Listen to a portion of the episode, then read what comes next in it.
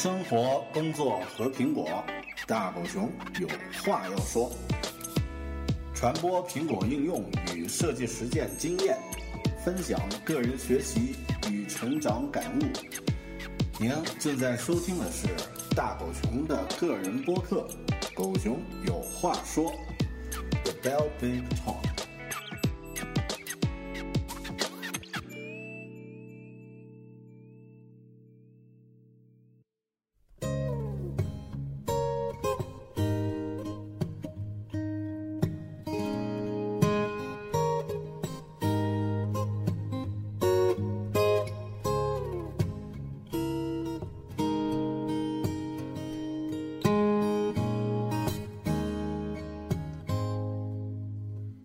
大家好，欢迎收听个人播客《狗熊有话说》的 Bell Big Talk，我是主播大狗熊。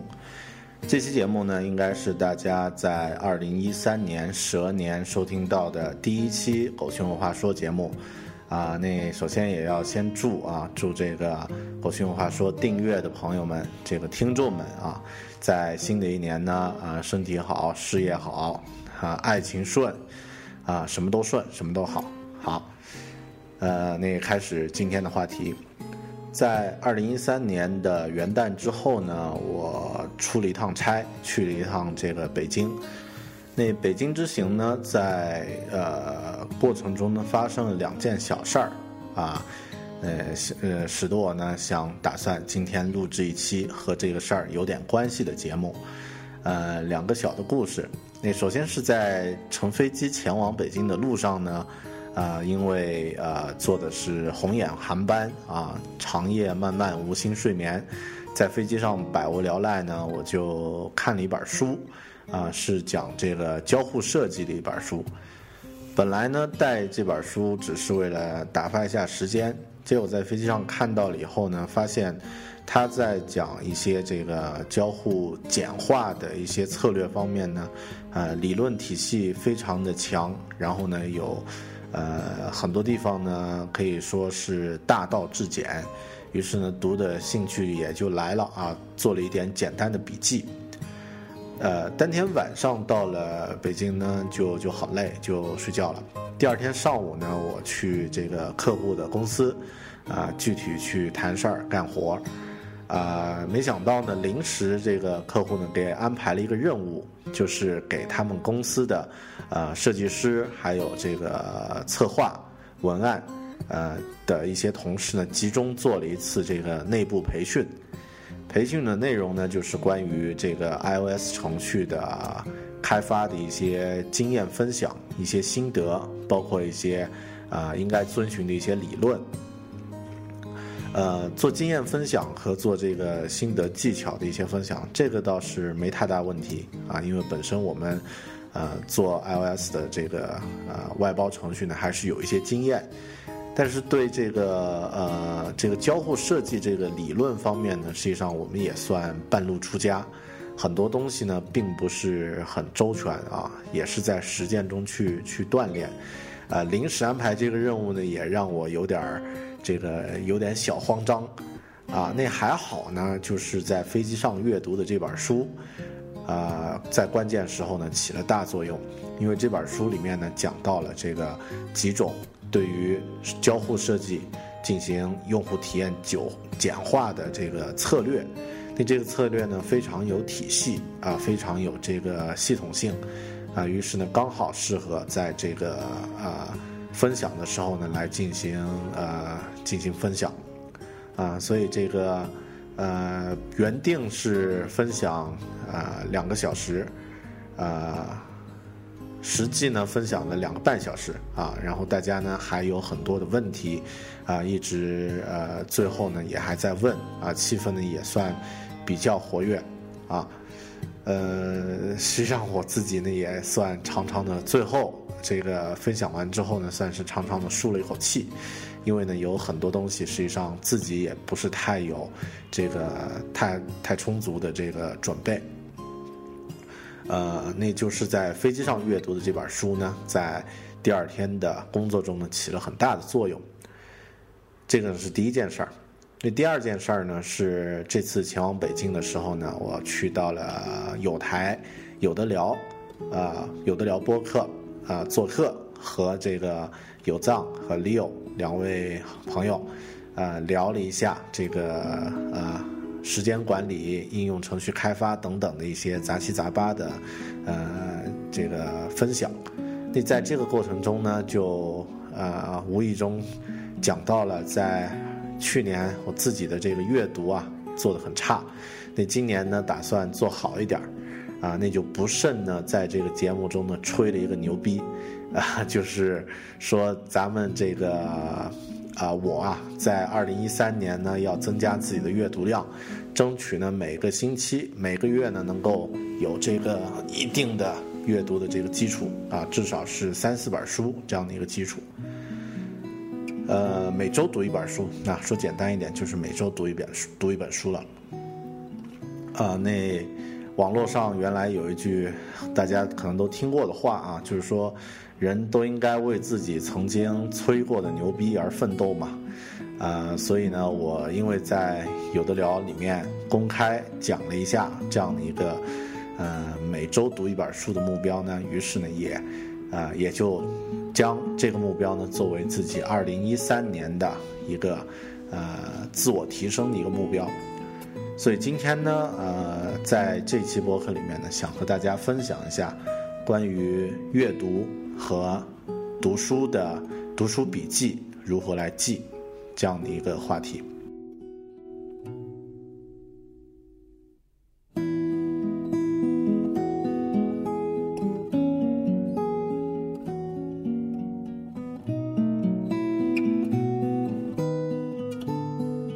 在有的聊播客做客的时候呢，我和有藏分享了一个观观点，他也非常的有共鸣，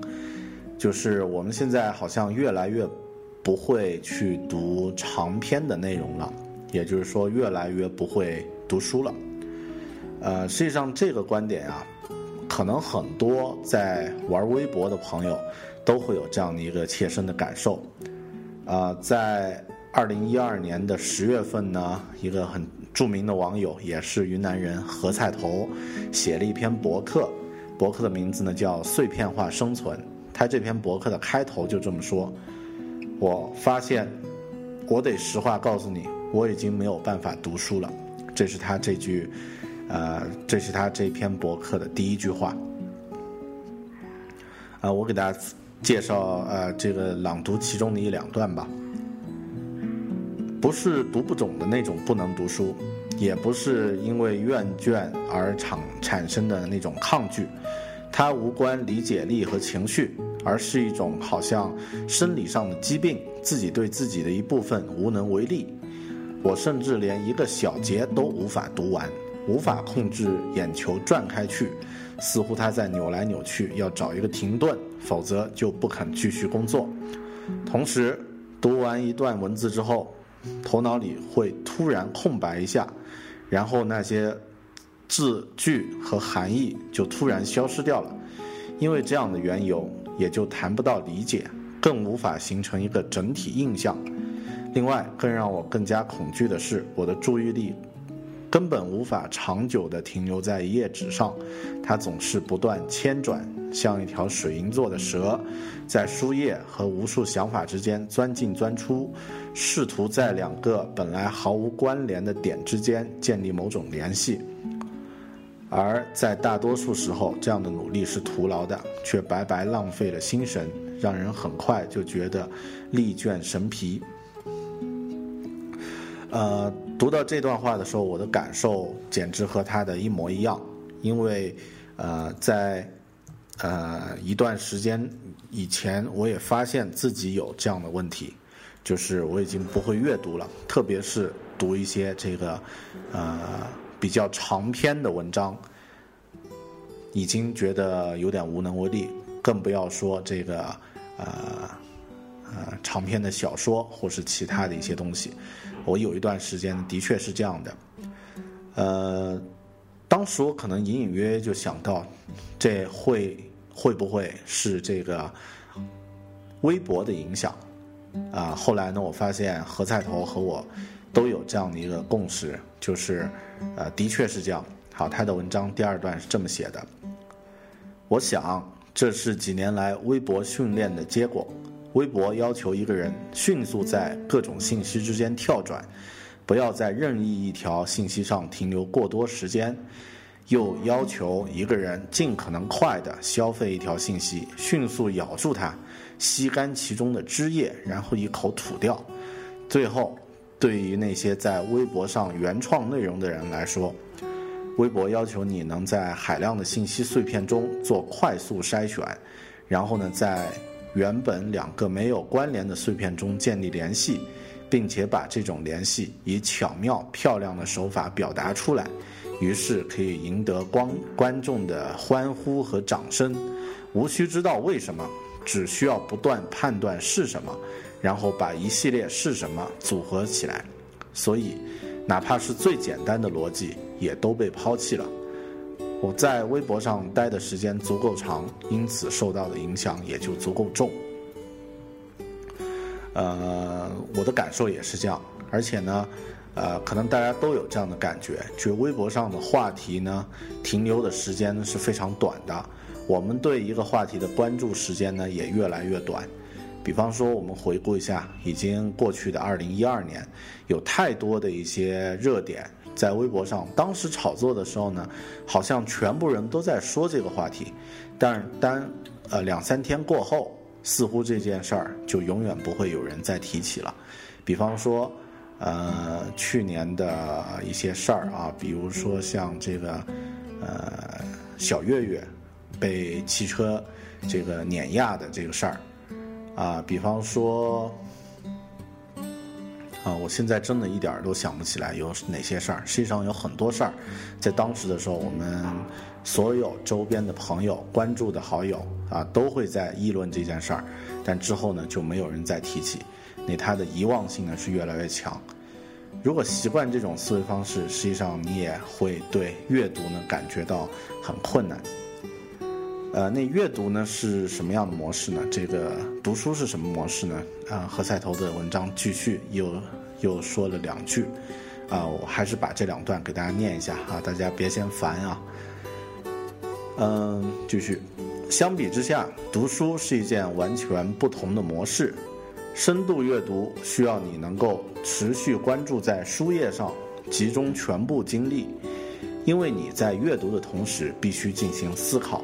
需要一个人可以持续不断的阅读数万字，然后稍微停顿一下，整理思绪，完善脑海中关于这本书的架构，一点点形成整体的印象。尤其是对于阅读量足够的人来说，阅读的过程里，他会不断的抽取脑海里的关联书籍进行分析和对比。读一本书，相当于是在同时翻阅十数本书籍，这种过程对专注力的要求极高，因为一旦思考被打断，就很难回到之前建立起来的阅读氛围之中，彻底从原书的意境中退出。整个阅读的过程漫长而连续，伴随着静默和沉思，这一点和微博完全不同。微博是那种老师说一句，你就立即举手大喊“我知道，我知道”的迅速反应。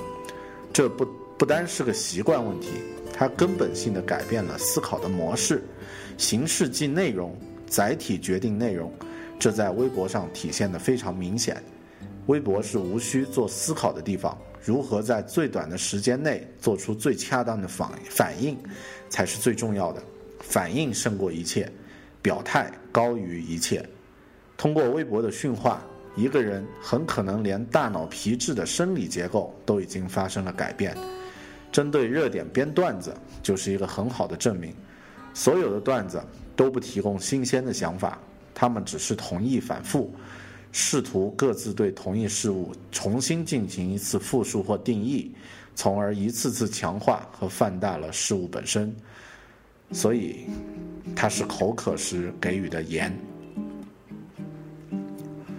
呃，何赛头的博客和他的微博的风格呢不太一样。他的博客呢有着一定的思考，啊，有着深入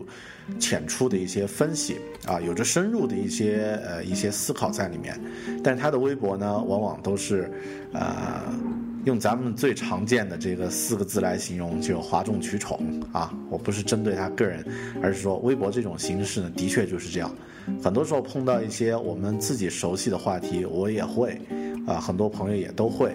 就是用自己的这个方式去重新讲一遍，重新复述一遍这样的故事，在这个过程中你没有思考，你只是重新编辑了一下这个段子，呃，我想它是对的。如果你呃长时间去玩这个游戏的话呢，你的大脑可能也就视为了适应了这个游戏的思维模式，反过来呢，你就不太擅长阅读了。我自己在二零一二年呢，微博上啊写了不少这个呃东西，啊转发的内容不多，但原创的内容实际上还是不少，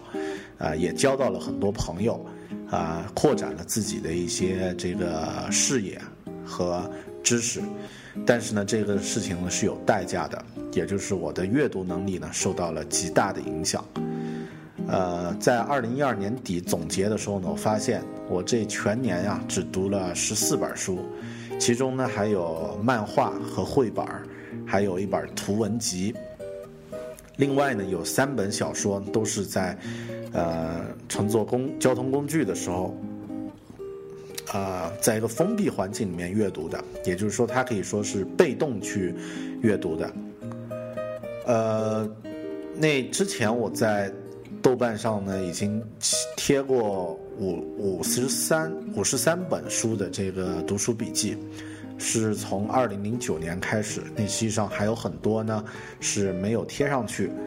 呃，这样来算的话呢，我在二零一二年的这个阅读量呢，明显比二零一一年的每一年都要低。也就是说，是平均起来呢，呃，最低阅读量的一年就是在我。呃，在微博上有一定这个原创产产量的这个一年，呃，所以呢，我想阅读这件事儿，可能是我们现在习惯了碎片化的这个信息冲击的所有人啊，都应该去重新去重视的一个一个一个能力。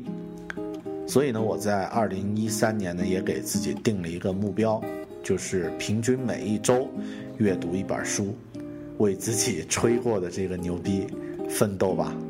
呃，那之前呢是在有的聊，啊公开了这样的一个说法。那现在呢，在自己的狗熊文化说里面说到这个点呢，我想呃就没有退路了。啊，怎么着都要把这个目标给完成。呃，那成年人定目标当然是需要这个可行的啊，或者说，也不说那种所谓 SMART 这个目标法则啊，至少是可以量化的，要有指标的。啊，那我自己呢，给自己建了一个 Reading Plan，这个阅读清单、阅读计划清单，每个月呢要回顾，啊，这个回顾不够的话呢，下个月要补。啊，一月份呢顺利完成了这个阅读的指标，一月四周嘛，读了四本书，Facebook 效应，啊，这个，呃，交互式设计四策略，老人与海，还有一本黄书不二啊，那这几本书呢都读完了啊，而且呢也，呃，写了一些简单的总结。那二月份呢，虽然现在才呃已经度过了一半啊，刚刚度过一半。你完成了这个一点五部这个书的这个阅读，那我想呢，这个应该没太大问题。那这个呢，是我自己的给自己的一个目标啊。那现在呢，我想就进入到咱们今天的第一块正题啊，如何读书，如何阅读一本书，为什么要读书啊？这些问题的呃讨论呢，我想在。呃，这个播客里面呢，做一次专门的一个呃这个提问。实际上这些问题呢是给自己问的。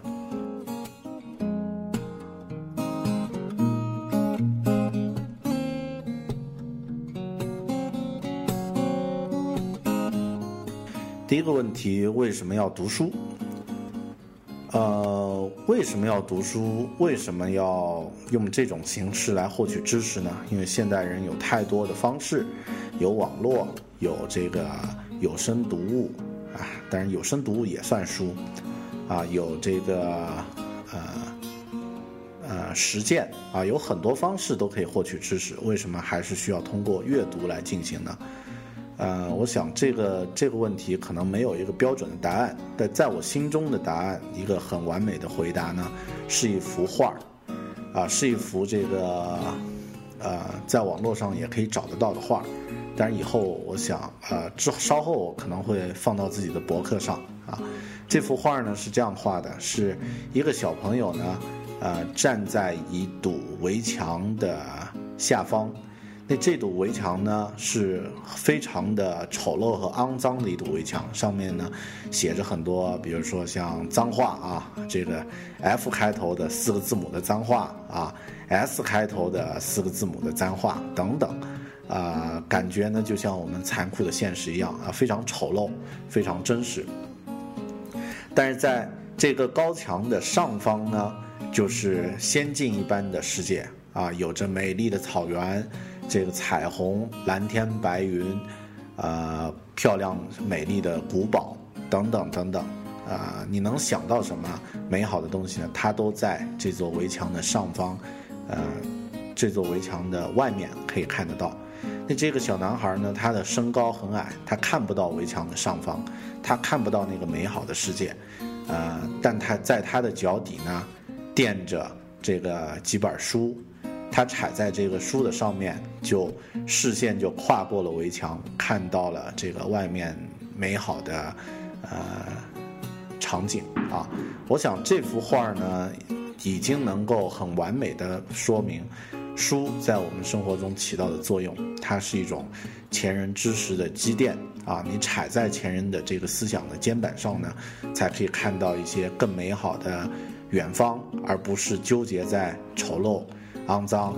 啊，现实的这个冰冷的这个当下，啊，当然这种说的感觉太装逼了啊。那，呃，咱们扯回来一点儿，还是今天的一个正题。那为那如何来读书呢？其实这个问题呢，很多人都关注过，啊，也不乏一些高手啊，也问过这样的问题。那也有高手呢，将这个问题的回答呢进行了一个深入的思考，然后呢整理成了一本书。啊，那今天呢我也想给大家做一个推荐啊，这本书的名字就叫《How to Read a Book》，如何阅读一本书。这本书呢是在六十年代六十多年前就写成了一本书，作者呢是美国的叫莫提莫 ·J· 埃勒德埃德勒啊。是，还有一个人叫查尔斯·范多伦，两个人啊。我在二零零九年初的时候呢，写过这本书的读书笔记。嗯，这本书直到现在，六十年前写的一本书，直到现在呢，还在亚马逊上呢排到两千位之前。呃，只要你对阅读有任何的问题呢，都可以在这本书里得到解答。嗯。你在豆瓣上呢，也有对这本书的一些书评，呃，它里面呢有很多东西，但是现在呢，因为时间比较长，我当时读书笔记呢也非常的感性，所以现在并不记得其中的一些很具体的一些操作，啊，但记得两个关于阅读的比喻。第一个比喻呢是说，啊，读书呢就像你和作者正在打网球，啊。当你将作者写的书打开的时候呢，其实就接受了作者发过来的球。这场比赛是否会很精彩，其实也在于你回击的时候呢，花了多大的精力。好，就我的理解吧，这个他这个比喻呢是是说啊，思想的碰撞、思想的吸收和接纳，在阅读时更重要，而拥有这本书本身其实非常的不重要。啊，所以呢，我也要吐槽啊，就是，呃，之前在网络上很多人都会呃，这个有的，哦，我晒一下自己的这个数码设备，啊，再晒一下自己拥有什么样的物品啊，用个小台灯照一照一下，拍一下自己的这个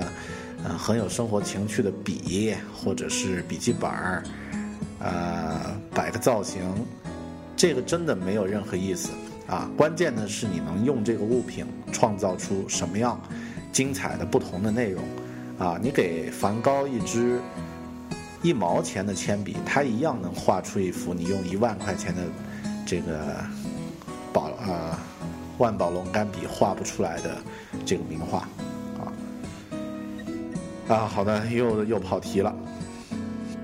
这个呢是他的这本书里面的一个比喻。那另外一个比喻呢是说，呃，一本书就像一个建筑，好的书呢结构严谨，层次分明，呃，乍一看呢感觉不错，仔细研究会有更好的、更大的惊喜。你差的书呢，结构不清不楚，有的呢忘了建厨房，有的忘了建浴室，有的直接就是一栋烂尾楼，啊，那啊，但是这个比喻呢，我想大家特别读一些这个小说的朋友，读小说的朋友呢，特应该会很有感觉，啊，比如同样是写幻想小说，看这个呃《指环王》，看《哈利波特》。和现在去随便看一下网络写手写的这些架空奇幻的小说，感觉完全不一样。那前者呢，就像那个徕卡相机拍的黑白的摄影作品，乍一看呢，好像没有特别的色彩在其中，但整个结构就像洋葱，你每次看都不一样，背后呢有很多深厚宏大的背景设定，啊，有意思。呃，那。网络的小说往往就是那种洋洋洒洒写个百万字，但基本上呢就是情节稍微离奇一点儿，最后能不能看完都不一定，或者看完的时候你记不记得前面章节讲的内容，都很有问题。呃，这本书读的时候呢，我自己有这样的一个互动啊，也就是说在接受了读者呃这个作者发过来的网球了。因为它里面讲了很多具体的一些方法，比方说先去这个仔细的看封呃这个目录，然后呢根据目录呢来问自己一些问题，然后呢解决这些问题之后，你再去阅读如何如何。啊，我当时也在自己问自己，读这本书的时候也在自己问自己，靠啊，读一本书用得着这么累吗？你用得着花那么多精力吗？但是现在，但是后来仔细想了一下啊。就假设一个人呢，啊，一个一个月读三本书啊，十天读一本，这个频率应该算是，呃，全中国百分之五吧，这个已经算是很勤奋了。那一年的话呢，也就三十六本。那就算他在假期的时候呢，可以多多读几本，啊，撑死读上四十本书，一年能读四十本书。从二十岁读到七十岁，五十年，每年都坚持这样，我觉得这个里这个已经是百分之一的人了啊，不只是百分之五的人。就这样来算，其实也就只能读两千本书而已。两千本书里面，读着玩的、消遣的这些呃，自己觉得没有太大意义和价值的这些呃，减去。真正对自己提升和对自己的这个成长、人生有帮助、有益的，其实也就那么几百本儿一两百本儿吧。对于这些真正值得去阅读的书呢，如果用啊艾德勒这个呃如何阅本、如何阅读一本书的这个作者建议的读书方法呢去读呢，那这些书的价值应该就能够真正有所体现。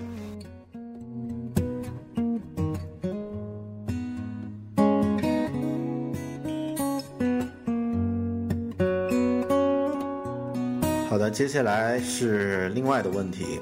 那一般呢需要花多少时间在一部书上？啊，这个问题呢，我觉得啊要分情况。比方说，对于佛教徒来说，阅读《金刚经》是一辈子的事儿，每天都要读啊，每一次读都会有一些感悟。那如果你买了一本书叫《二零一三年星座运势》这本书啊，那这本书的话，我估计也就是在。这一年应景的翻一翻，啊，读上个半个小时十几分钟也就过掉了，啊，那根据情况来看，呃，那如何去看待一本书的价值呢？这点的我的看法是这样的啊，这里说的都是自己的一些个人看法。我的看法呢，就是说你要把这个书的内容呢变成你自己的内容，变成你自己的知识，变成你自己的这个呃知识库中的一环，或者呢就是说对你能够有一些真真正正的启发，对你当前的生活状态能够有一些帮助。如果是这样的话，就绝对值价了，啊，比方说你买了一本这个书叫《如何做一个厨师》。看完了以后，你还是一道菜都不会做，啊，甚至对这个厨师这个职业也没有什么特别的了解和深入的认识，那这本书呢，对你来说没有起到一个作用。但如果你看完这本书之后呢，你，呃，理解了自己的这个做在厨房里做菜的朋友们，啊，家人们的这个辛苦，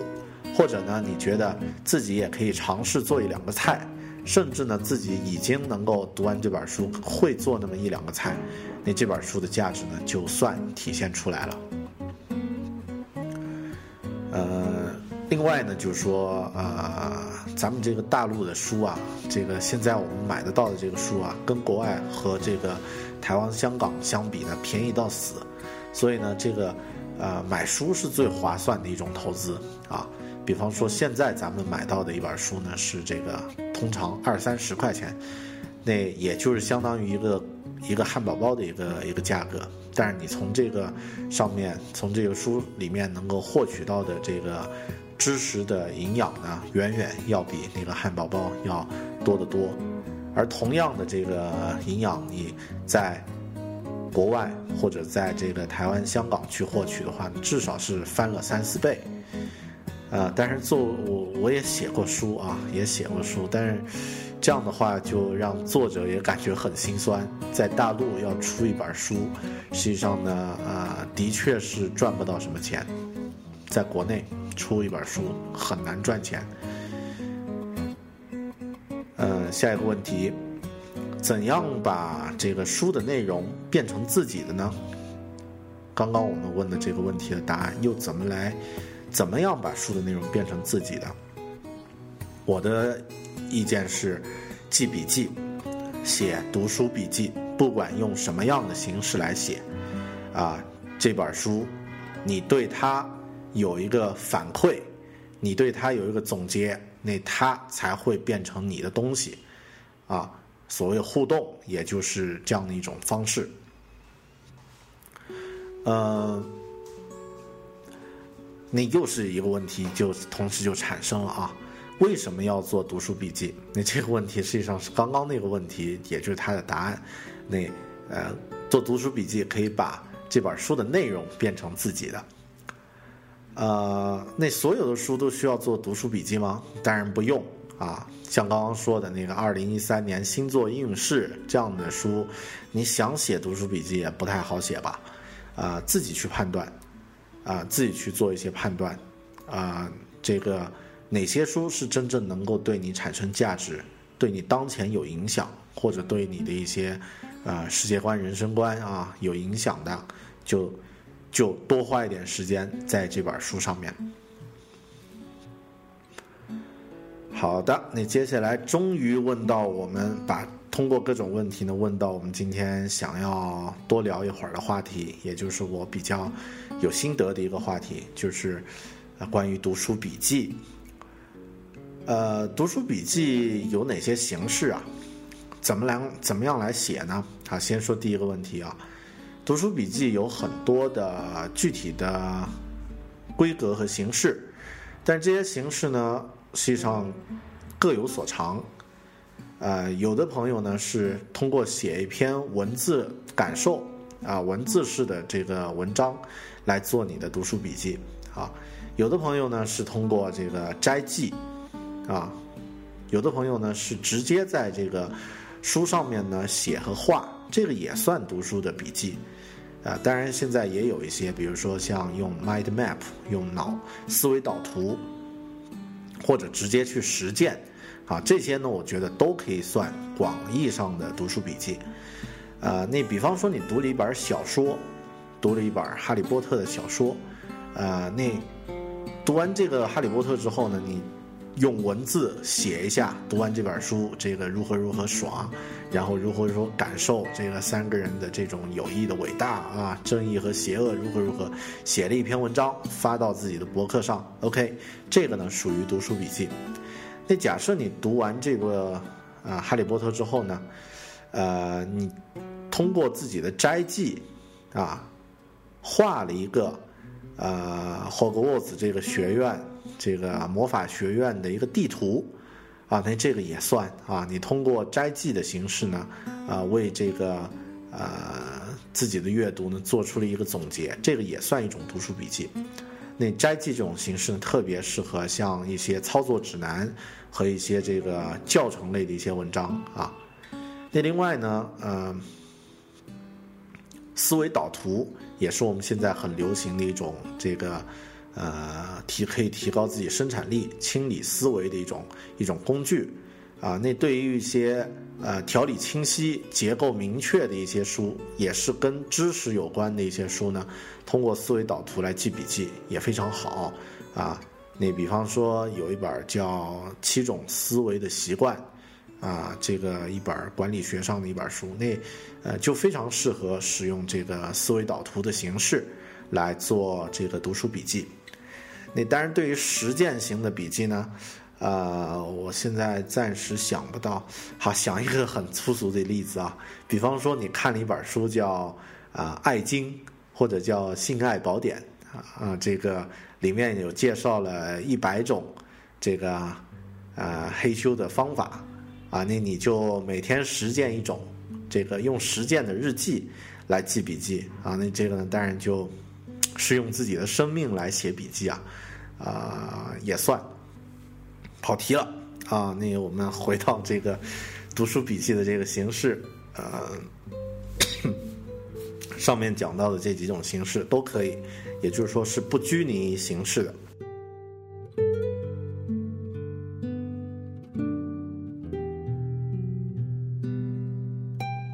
接下来的问题是刚刚提到第二个问题，你如何来写读书笔记？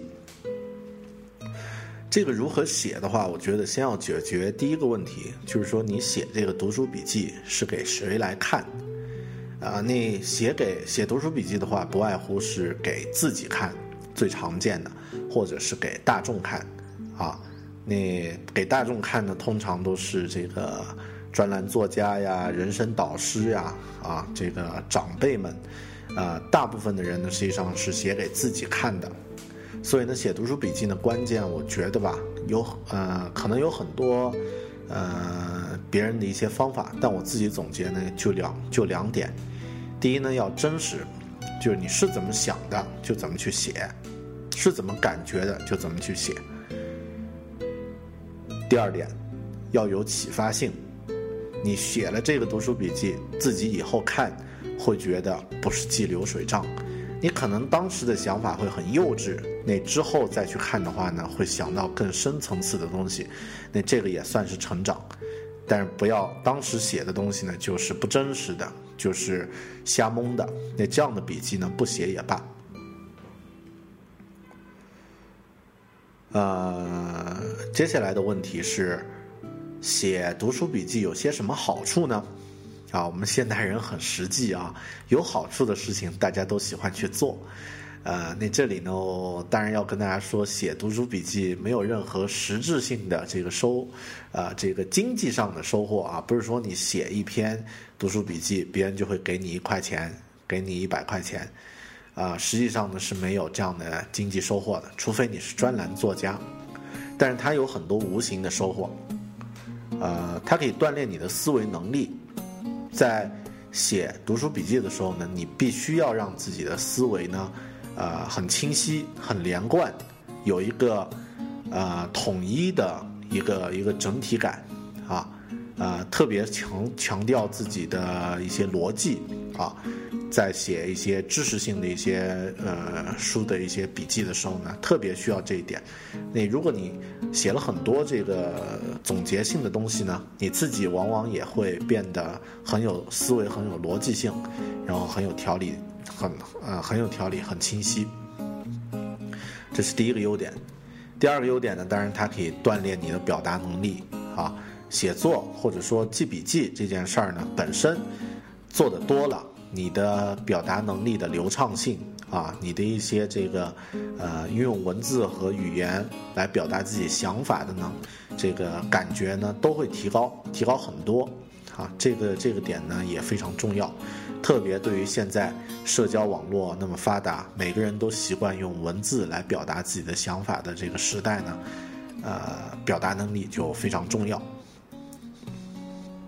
那第三呢，当然是很具体的，可以积累你的学习经验。我们人很容易忘记事情，啊，那这个，呃，比如说我现在就不太容易记得住这个二零零九年、二零零八年，甚至是去年我读的书的一些内容。你通过把它记录下来呢，你可以这个积累一些学习的经验。呃，第四个优点呢，它可以扩大你的交际圈。交际圈啊，我指的是将读书笔记发布在一些这个呃博客或者是呃微博或豆瓣上，可以让你的交到一些结识到一些同好，一些有共同口味的、臭味相同的朋友。那其次呢，写读书笔记还有一些优点啊，比方说，甚至你可以获得一些潜在的工作机会啊，那很多。这个在豆瓣写书评的人呢，可能都会获得这个杂志社的一些、出版社的一些呃内部赠阅的这一些活动，然后也会约稿写这个书稿的一些评论啊。我自己就碰到过两次这样的事儿，呃，那他会给你一些潜在的一些机会啊，特别是工作方面的一些机会。那其次呢，可以帮助后来的人，啊，也可以和同好们分享。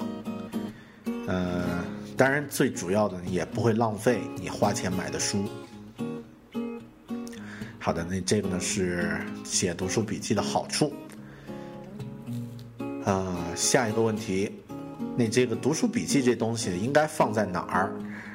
这个实际上是网络时代才会问的问题，因为以前的话呢，我们读书笔记都是写在小本子上，或者直接呢就在书上画的啊，这个写写画画、涂涂鸦鸦的这个写出来的。呃，那在网络时代，在现在这个网络二点零时代呢，你可以通过很多的这个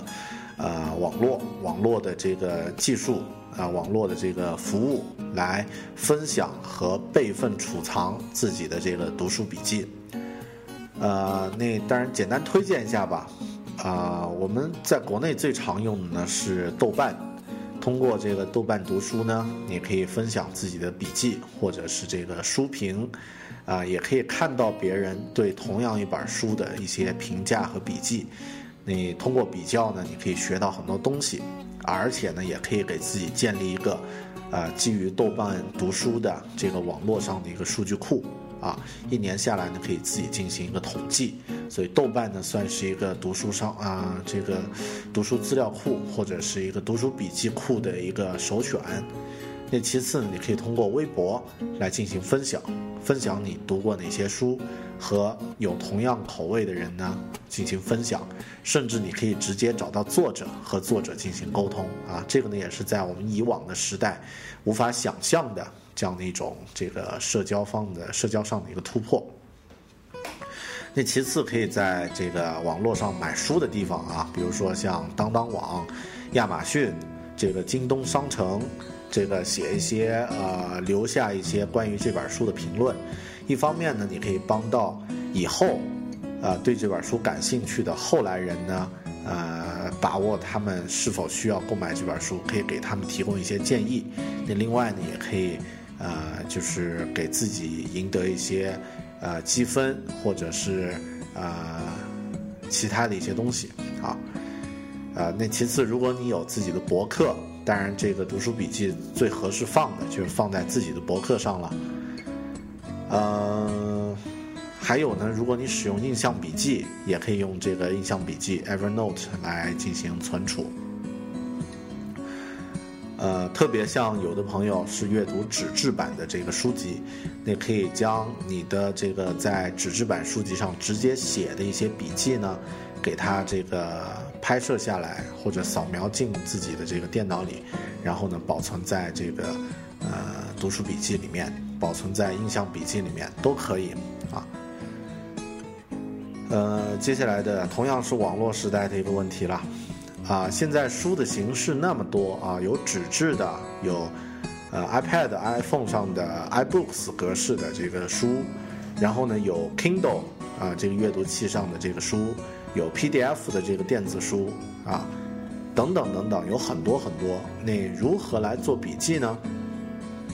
这里我也简单说一下自己的一些方法啊，和大家一起分享。啊，当然首先是最传统的纸质书。纸质书呢，我通常是在阅读的时候呢，就会把自己觉得有意思的地方勾勾画画画出来。呃，这里也说一下啊，因为很多朋友是不太喜欢在书上进行写和画。那我自己呢，实际上反过来，我喜欢把一本书读得破破旧旧的，反而很有成就感。不太喜欢让它有那种感觉，好像翻都没翻开过的那那样的一种圣洁的感觉。啊，我喜欢摧残它啊，然后在上面写和画很多东西，甚至像我刚刚阅读完的那本这个交互设计的这个书呢，因为要在电脑上打一些这个摘抄一些地方，这个把这本书压的有几乎都有点脱胶掉页了，但是呢，我觉得啊没问题啊，因为这本书的价值最重要的呢是它的内容，我汲取了它内容的这个有营养的东西。啊，它的形式会有什么样的破坏？啊，没关系。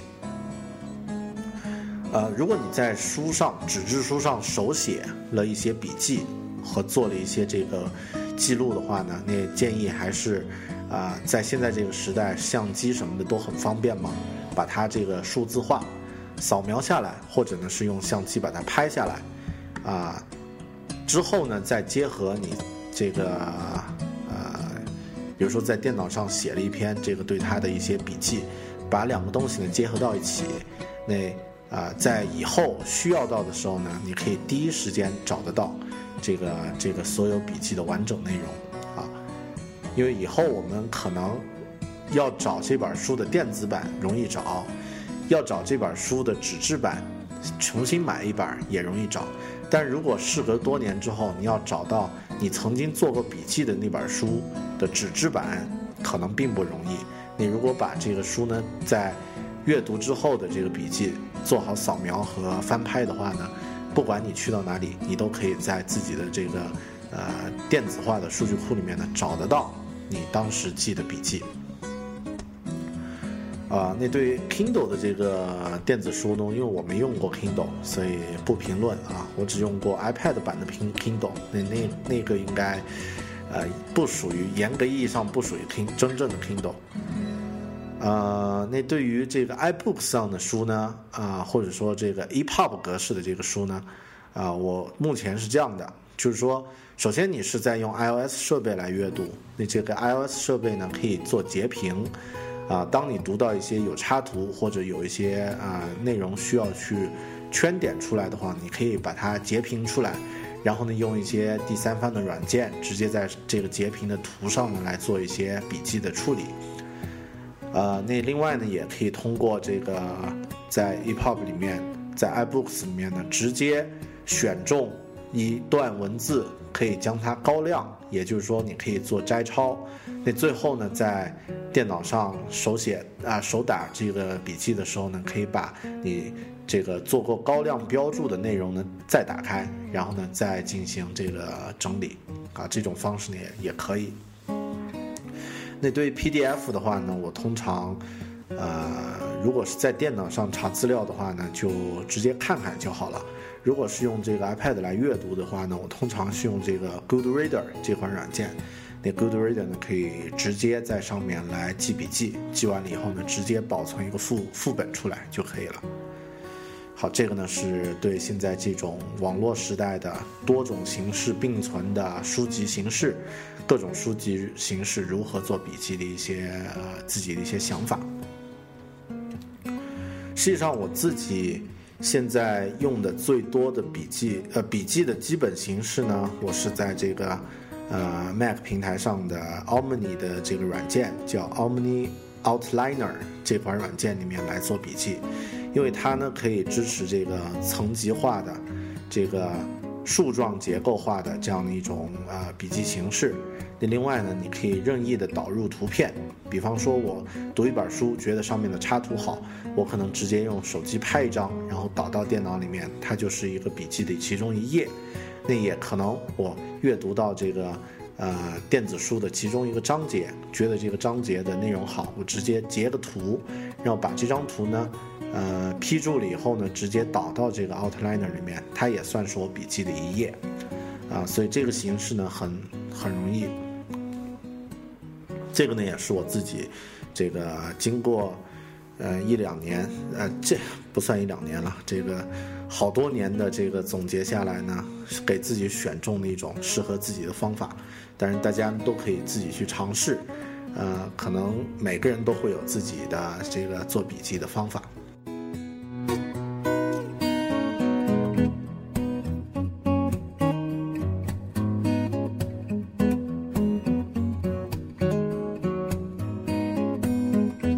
最后再零零散散的讲几点自己的感想感想吧。呃，我在去年的时候就有这样的一次经历，就是说，呃，自己翻翻看一本这个老婆新买的书的时候呢，隐隐约约发现这本书好像我读过，但是呢，却一点儿印象都没有，里面的内容讲些什么一点都没有概念。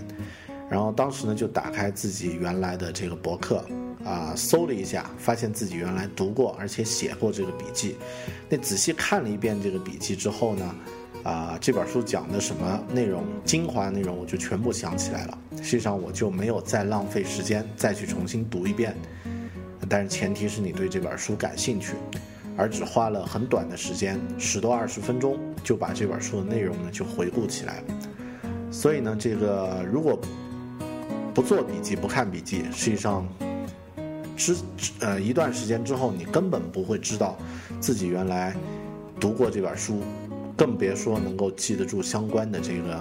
知识和技巧了啊！所以呢，千万不要对自己的记忆力太过于自信。那另外，你就刚刚提到的，如果是手写的这个笔记呢，记得将它数字化啊！当然，这个因人而异啊，因为像呃我周围一些朋友。这个实际上非常讨厌这个电子和数字，呃，那也可以啊，你们选择哪种方式都都可以。那这个我只是在这儿提出自己的想法。呃，第三呢，如果是阅读一些技术类的书籍呢，多看国外的译翻译版或者直接看原版，尽量不要看国内的版本。呃，看国内的版本，你想写笔记可能也没用，因为它整体错误百出。嗯，我就不吐槽了啊，因为像很多技术类的书籍的话，国内的的确这个质量都很差，你们懂的。最后呢，我觉得呃，写读书笔记这件事儿吧，它并不是一个强迫性的东西，它有点像呃你在开始打球、运动、踢球的时候呢。游泳的时候呢，先花那么几分钟时间来拉伸一下自己的身体，结束之后呢，再花几分钟时间呢来冷却自己的身体，好像它不会对你的这个运动产生什么巨大的影响。但如果你不做的话呢，你这个呃会带来很多隐患，或者说呢，这个呃你只花了几分钟时间就能够获得呃这个巨大的回报啊，就像我们的。这个赛前热身一样，写读书笔记也是这样的一件事儿。当你花了这个七八个小时读完一本书，再花一个小时的时间做一篇笔记，那多年之后，当你已经彻底遗忘了这本书的内容时，重新回顾一下笔记，你就能够回顾起这本书的重点的内容。这样的事儿非常的划算，为什么不去做呢？好的，那今天这期呢，拉拉杂杂还是老样子，我们用一种啰嗦和跑题的风格，啊，这个讲完了，肯定没讲完啊，讲了一些关于这个阅读和关于读书笔记怎么记的一些方法，啊，给大家做一些介绍，啊，实际上呢，并没有展开来聊，因为像这个用思维导图写读书笔记怎么来写，用这个。嗯，摘记的方式怎么来写？我并没有在这儿详细来说。那我想，可能每个朋友在阅读的时候都会有一些用自己的方式来进行总结和回顾的一些习惯啊。那大家有什么想法，也可以通过微博，或者是通过“狗熊有话说”的这个微信语音平台来和我交流。啊，有吐槽的话呢，也欢迎在这个微信语音平台中呢和和我呃分享啊，直接搜索“狗熊有话说”五个汉字就可以了。好的，咱们今天这一期就到这里。生活、工作和苹果，大狗熊有话要说，咱们下期再见，拜拜。